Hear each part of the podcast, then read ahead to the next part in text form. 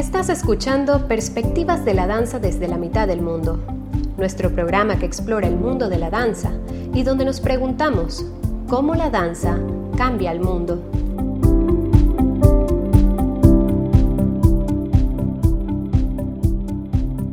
Muy buenas tardes y bienvenidos a otro episodio más de Perspectivas de la Danza desde la mitad del mundo. Soy Jessica Boganem y hoy me acompañan como siempre mis queridos Max McClure. Bueno, aparentemente te toca a ti. Buenas tardes. ¿No era así la cosa? No, no, no, no, así. Muy bien, muy bien. Y Cindy Cantos. Hola, buenas tardes y bienvenidos a un episodio más de Perspectivas. Hoy es jueves 25 de febrero y hoy en nuestro episodio vamos a hablar de la danza inclusiva. Y siento que es un tema como súper amplio, Sí, porque podemos Es- hablar de la danza, de la inclusión hacia personas eh, con discapacidades físicas, motoras o discapacidades de tipo cognitivas. claro, sensoriales, mentales, o sea, uh, Podemos derivarlo hacia la parte terapéutica, hacia la parte de los procesos creativos, hacia la parte performática. Entonces, en esta eh, ocasión vamos a ser bastante amplios también en nuestro abordaje sobre el tema para a continuación, en una siguiente eh, sesión, vernos con una especialista que está justamente trabajando y que ustedes vivenciaron el fin de semana pasado en Cuenca junto a ella, Sofía Mera, danza terapeuta, danza movimiento terapeuta y este, bueno, pues bailarina contemporánea. tiene su proyecto Indanza. Indanza danza inclusiva. Ella está en Cuenca haciendo este proyecto. Bueno, ella en el siguiente episodio nos va a contar un poquito más de este proyecto que ella tiene. Pero hoy, como bien mencionaba Jessica, es como un preámbulo para poder darle paso a ella con este ejemplo un poco más cercano a nosotros aquí en Ecuador, que ella está, es un proyecto muy nuevo, recién derivado de la pandemia también, como uno de tantos proyectos, tantos artistas que durante la pandemia nos dedicamos a pues crear y salir con, con cosas nuevas. A buscar y rebuscar. Y, y bueno, pues ya que, ya que estoy hablando yo, este, Te cedes la me cedo palabra. a mí misma la palabra y empiezo de una vez un poco con, con esto que, que estaba leyendo e investigando de la danza inclusiva. Eh, a mí me surgió una pregunta después de reflexionar un poco sobre estas lecturas y era, ¿qué, tan, eh, ¿qué tanto un cuerpo con discapacidad es un cuerpo que no puede bailar o que no puede formar parte de una compañía, que no puede eh, estar en los escenarios. ¿Es, ¿Es una limitación? Esa es la pregunta. ¿Es una limitación tener un cuerpo con discapacidad? O sea, ¿hasta qué punto compañías eh, de renombre en el mundo aceptan estos cuerpos que no responden a los cánones de belleza actuales que tú ves en un bailarín, que desafían un poco lo que socialmente es aceptable como un bailarín, y pues que, que eso, ¿no? Que de repente, ¿qué tanta apertura hay? ¿Es una limitación o no? Y por ahí les dejo ahí para charlar y empezar la charla.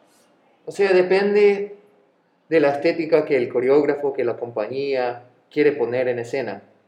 ¿Sí? O sea, si quieres manejar, por ejemplo, un ballet clásico con la coreografía original, em, bueno, ¿hasta qué punto puedes em, respetar la coreografía original con un, un- un cuerpo distinto? Sin embargo, que, si quieres adaptar una coreografía original o hacer una pro- propuesta nueva, de pronto ahí sí como que se acepta cuerpos distintos.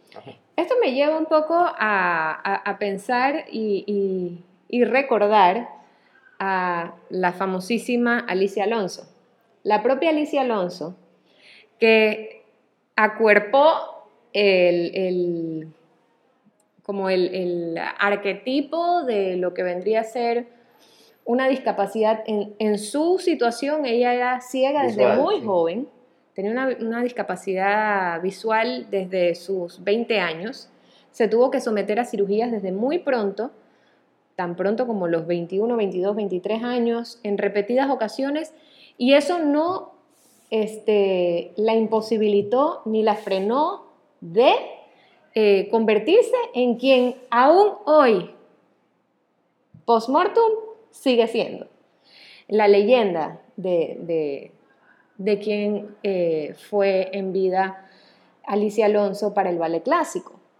Em, en, la instancia de ella, ella perdió gradualmente la, la visión en un momento en el que ella ya estaba formada como bailarina. Y yo pienso eh, que, ese, que el ballet a ella le la permitió sostenerse emocionalmente también y quizás por eso se aferró con tanta garra ¿no? a, su arte em, y, trascendió como, como lo hizo. Eh, yo traje, si me lo permiten, un caso eh, para presentar y, compartir con ustedes de alguien en eh, Sao Paulo, Brasil, que se está dedicando a esto ya más de 20 años, a enseñar danza, ballet clásico más específicamente, a niños y jóvenes con discapacidades visuales que ha desarrollado un método de enseñanza exclusivamente a través del tacto porque en su mayoría son niños que han nacido así. No ha sido una, condición eh, que, se ha ido desarrollando, exacto. Entonces, eh, el, nombre de la, de la persona a cargo es Fernanda Bianchini, que estableció esta escuela formativa para niños y jóvenes desde el año 1995 en Sao Paulo. Eh, y lo ofrece de forma gratuita, este servicio, es eh, sin fines de lucro. Eh, su objetivo desde el principio fue romper con las barreras y los prejuicios sobre las personas con, discapacidades. Hoy en día ofrecen también clases en otros géneros, aparte de ballet. Eh, vi en la página web que manejan expresión corporal, danza del vientre, danzas españolas, y algo de teatro también. Em, y también incluyen dentro de sus clases a personas con otro, otro tipo de discapacidades, no exclusivamente para ciegos. Y ahora es más amplio el, em, las inscripciones, ¿no? Ese fue como el punto de partida. Ese fue el punto donde ella donde, ah, donde comenzó. Y desarrolló su método de enseñanza. ¿Cómo? Claro, muchos de estos chicos no, no puedes decirle, a ver, Em, usar imágenes como normalmente los usaríamos, ¿no? Que, a ver, estírate, alárgate, tú tienes que tocar el cuerpo de la bailarina o del bailarín para que ella sienta la elongación de su cuerpo, su, postura de alguna u otra manera.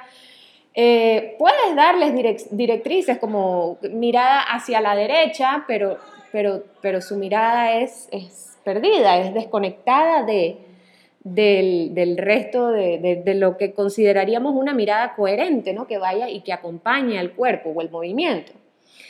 Em, ella pone las manos de estos chicos en su propio cuerpo para que ellos puedan sentir lo que es una pierna o una punta estirada.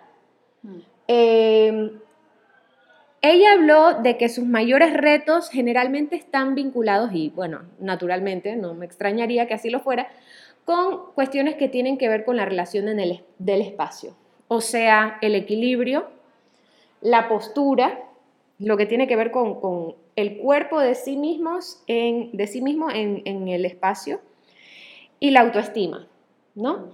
Y en la medida en que, en que estos chicos dominan mejor el material, entonces eso, eso les refuerza también también incluyéndolos socialmente dentro del programa, porque les das herramientas. Siempre que uno logra desarrollar un talento, sea cual fuera, en este caso la danza tiene una, fuerte relación con, el cuerpo y con el espacio, eh, que es justamente algo que, se ve afectado con la ceguera, ¿no?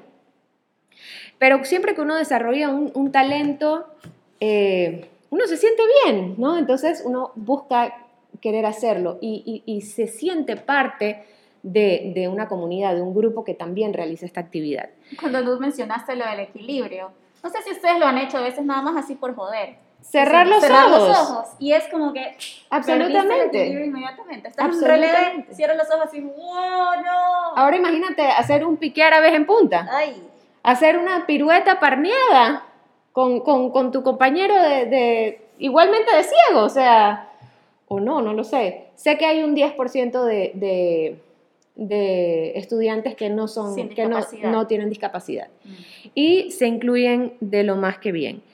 Eh, bueno, ya con el, el tiempo de, de, que tienen de haberse fundado como escuela, eh, esta agrupación ha logrado también fundar una compañía, a tu pregunta de qué tan viable es o qué tan posible es que se presenten eh, como compañía. Han, han alcanzado niveles profesionales. No vamos a hablar de las compañías digamos, claro. nuestros íconos de, de, la danza, pero, pero yo vi los videos que les vamos a compartir en, eh, al final del, del programa, eh, para que ustedes puedan mismo verlo, cómo, cómo se desarrollan de bien y los testimonios que dan, tanto los chicos como algunos de los, de los alumnos que se han convertido en maestros bajo este método de enseñanza de Fernanda Bianchini. Entonces, me pareció, bueno, una historia muy conmovedora, eh, que seguramente tiene mucho impacto socialmente eh, y, y, que, y, que, queda, porque ella ya claro. pa ha patentado su, su, método y está siendo eh, ejercido en, en muchos países y ciudades del mundo. Pero es que justamente eh, la danza inclusiva, una de las cosas que, que, me gusta mucho de la danza inclusiva es que es una práctica que busca una transformación social, ¿no? Y, y una transformación social a partir de, de, de, justamente esa falta de inclusión de bailarines con discapacidades en, en compañías o, en clases. Uh -huh. Eh, entonces es una respuesta a esa falta de... Uh -huh. Y siento que se da, por naturaleza, se da como, se da solo. ¿A qué me refiero con esto? Eh, es muy poco, además del el ejemplo de Alicia Alonso y de la Roquette, ¿se acuerdan que, tiene, que no tiene su mano izquierda? Sí, sí, sí. Yo no he conocido eh, bailarines mundialmente famosos con discapacidad en compañías muy grandes. Siento que se, da, se tiene que dar de esa manera, lamentablemente. O sea, se da como que con eh, proyectos propios, como el de Sofía Mera, por ejemplo, ¿no? que, que ella busca estancia inclusiva. Y el de Sofía busca mezclar bailarines profesionales con bailarines con discapacidad. Entonces, e, eso. Sí, eso. No, podríamos, o sea, podríamos quedarnos como muy como fijado en esta pregunta de lo performa, performático, pero siento que lo que es más importante que eso es la experiencia de, de, bailar. Hay como una sensación, una experiencia kinestética que la danza nos brinde a nuestros cuerpos, que cualquiera lo puede experimentar con tal de que tiene como acceso a su movilidad, eh, por más eh, reducido que sea, eh, que, nos dé, que nos dé una sensación como muy único que solo la danza te puede dar. Entonces, bueno, que se presente, que no se presente, que buscan foros así abiertos para poder eh, eh, demostrar cuerpos distintos, eso es una cosa, pero que, que, que, que, todo el mundo tenga la oportunidad de vivir la danza a través de su propio cuerpo, eso podría ser como un tema un poquito más importante que, presentarse. Uh -huh, uh -huh. El grupo que yo encontré es un grupo en España que se llama Danza Móvil y es un grupo de bailarines con síndrome de Down. Ellos están a cargo de, de, dos, de dos maestros y llevan un par de años recién como tomando clases. Ellos no se han presentado, pero están tomando clases. Y los dos maestros eh, comentaban que para e-, ellos dan clases de danza contemporánea. Y él dice que él no encuentra... Lo que sea que sea la danza contemporánea. Ese es otro tema en otro podcast. Creo que ya Eh, hemos hablado varias veces de eso. ellos no hacen una diferenciación o una separación entre una clase de danza inclusiva y una clase de danza contemporánea. Para ellos las dos cosas son exactamente lo mismo y si tú tienes discapacidad o no, puedes tomar la clase independientemente. Una de las cosas que ellos valoran mucho es que el aprendizaje es mutuo, dice él. ¿no? Él está dando su parte, compartiendo, pero también recibiendo un montón de estos alumnos sobre todo, y esto me pareció muy, muy chévere eh, leer, es que hay mucha verdad en sus cuerpos. Ellos no posan, no tienen esa necesidad de mostrarse. Es como están presentes, son, y no buscan como, ay, que me salga bonito, me salga bien, o que giro bien, o que estoy... Están más... Más genuino. Es más- muy genuino. Entonces, están, son como muy libres, no tienen prejuicios eh, y no están buscando una imagen así de sí mismos maravillosa o hermosa. Ellos se aceptan como son, saben, tengo esta discapacidad eh, y, y bueno, adelante con eso.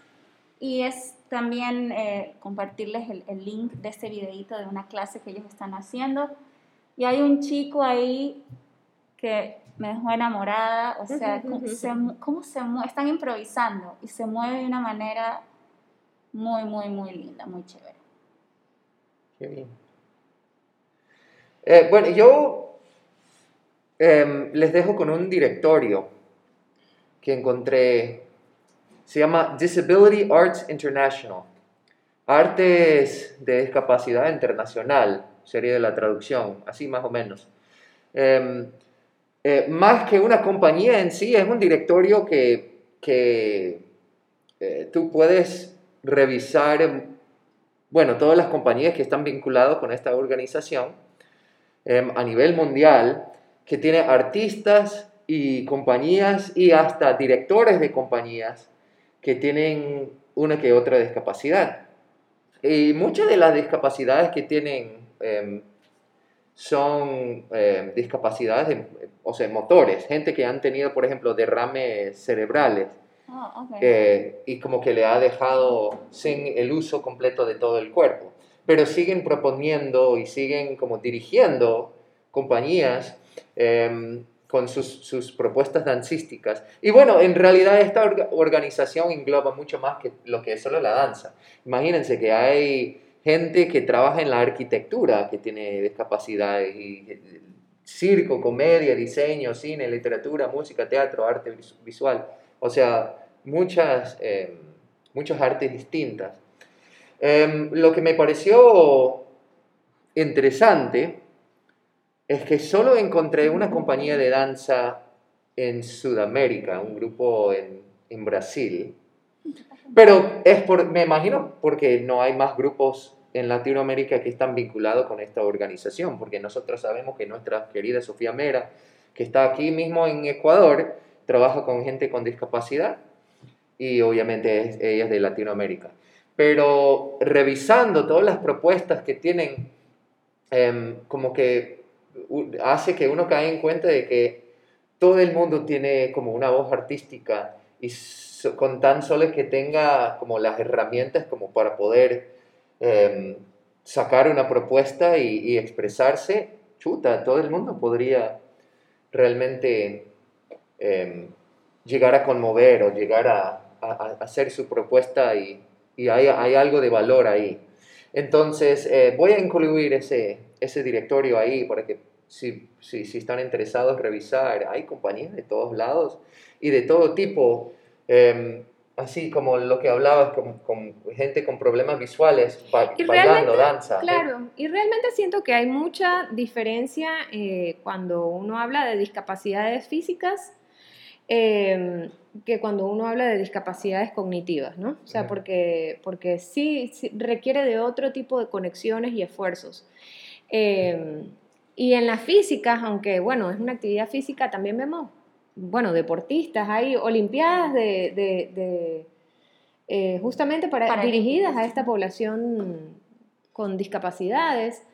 eh, corredores sin piernas, nadadores sin brazos, Basquetbolistas, basquetbolistas sillas de ruedas. Claro, claro. Entonces, e- e- es fascinante, es cuestión solamente de adentrarnos un poquito para, para darnos cuenta de todas las posibilidades, no las limitaciones, sino las posibilidades que sí existen. Ahora, eh, claro, incluirlos dentro de, de una sociedad normal eh, sí los desventaja un poco porque pues claramente eh, no hay como tener nuestras dos piernas para, para sostenernos, ¿verdad? Pero, pero no con esto quiero decir que, que lo hacen de... Que, que- estar sostenidos sobre ruedas o sobre prótesis no, no los hayan, no les haya, les haya detenido o retrasado su, su deseo. Y otro factor también considerable es el hecho de cuándo se desarrolló esta condición. Si es una condición con la que se nació o si es una condición a la que se, de- que se desarrolló conforme en el crecimiento o después de un trauma, no sé, un accidente, etcétera, ¿no? Entonces, bueno, y que tu círculo inmediato te apoye. eh, Es, es ciertamente. danza, es la danza inclusiva, entra la danza inclusiva dentro de lo que nosotros hablamos en algunos episodios atrás, la danza terapia. Eh, O Pienso- para ellos es una danza. Para- O sea, Terapéutico, po- podría ser terapéutico para Eso cualquiera. es lo que iba a decir, que puede ser, una, puede ser muy terapéutico y liberador, catárquico, si se quiere, para, para el bailarín. La danza terapia, su fin no es el performance, Ujú. su fin es justamente el desenlace terapéutico que pueda tener en la persona, puertas adentro, en un setting, puede ser clínico, puede ser eh, educativo, institucional, más bien privado, o sea, puertas adentro. Eh, Oye, Jessica, dijiste algo hace un rato eh, de las limitaciones. Eh, nosotros, co- como mencionaste, eh, este fin de semana pasada estuvimos en Cuenca trabajando con esta compañía de Sofía Mera y uno de los bailarines que compartió el, el proyecto con nosotros es eh, un bailarín que se llama Dufer, no me acuerdo del apellido, ¿te acuerdas? Bueno, Dufer. Un bailarín que no tiene, o sea, de, la rodilla para abajo no tiene pierna, o sea, la pierna solo llega hasta la rodilla. Y él había armado una secuencia de movimiento que aprendí yo y otro bailarín de la Compañía Nacional de Danza. Y si hablamos de limitación, los que tenían la limitación éramos nosotros dos, los, los dos bailarines con cuerpo, o sea, que, ten- que tenemos las rodillas completas, porque la calidad del movimiento como que se requería de un peso menor en las piernas para poderse movilizar Además haciendo que él tiene saltos. su, su cuerpo, su parte superior muy fuerte. Claro, además él era muy fuerte. Em, pero había movimientos que por, por nosotros entrábamos al piso haciendo como un roll, había que impulsarse al aire con el brazo eh, y tener una pierna larga, como que una entorpecía. Sí, no solo entorpecía, sino que era una limitación para ese movimiento. Nosotros teníamos que, teníamos que adaptar su movimiento a nuestros cuerpos. Entonces, esta idea de que el movimiento tiene que ser así porque el cuerpo es así es Porque está ficticio. hecho de parte de Es gente Es que- ficticio, depende del cuerpo de, de cada quien. Ujú. Y, y en este caso, él era un bailarinzazo. O sea, a mí me encantó su frase, me encantó su calidad de movimiento. Y me dio mucha ter- ternura porque él nos hablaba, nos hablaba así como, ustedes son los, los, los bailarines profesionales y chuta, yo aquí no sé nada.